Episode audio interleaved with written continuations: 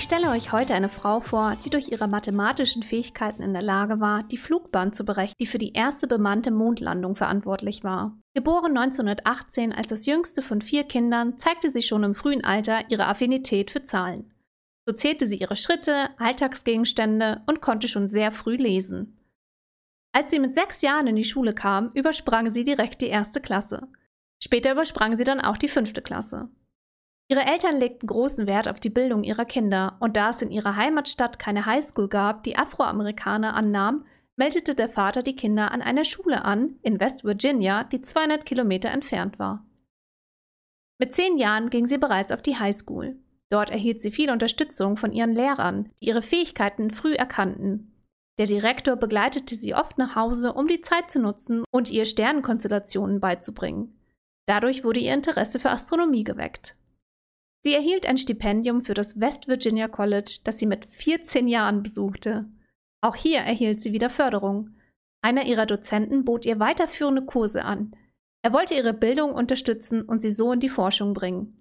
Als einzige belegte sie deshalb analytische Geometrie. Ihre Hauptfächer waren Französisch und Mathematik.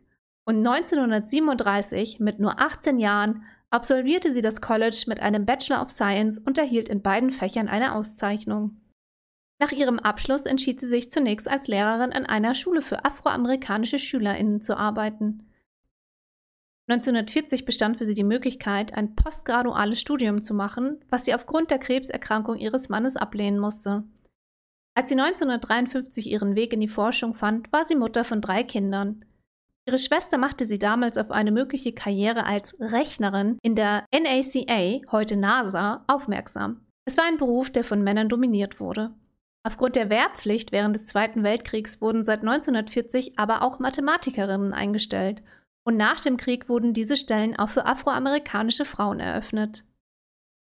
Sie arbeitete als Computer für die NACA und war für die Auswertung von Daten zuständig, um es einfach auszudrücken. Aufgrund der damaligen Rassentrennung, die praktiziert wurde, wurde sie von ihren weißen Kolleginnen getrennt und arbeitete in einem gesonderten Büro. Sie und die anderen Frauen in diesem Büro wurden auch von anderen Abteilungen angefragt. Und so gelangte sie in die Abteilung der Flugforschung. Und ihre Neugierde und ihre Fähigkeiten sorgten dafür, dass sie dort blieb.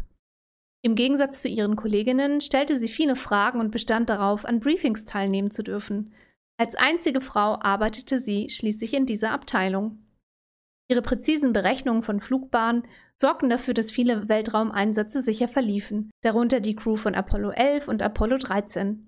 Sie gelangen so in die Space Task Group, die Kerngruppe der Weltraumforschung.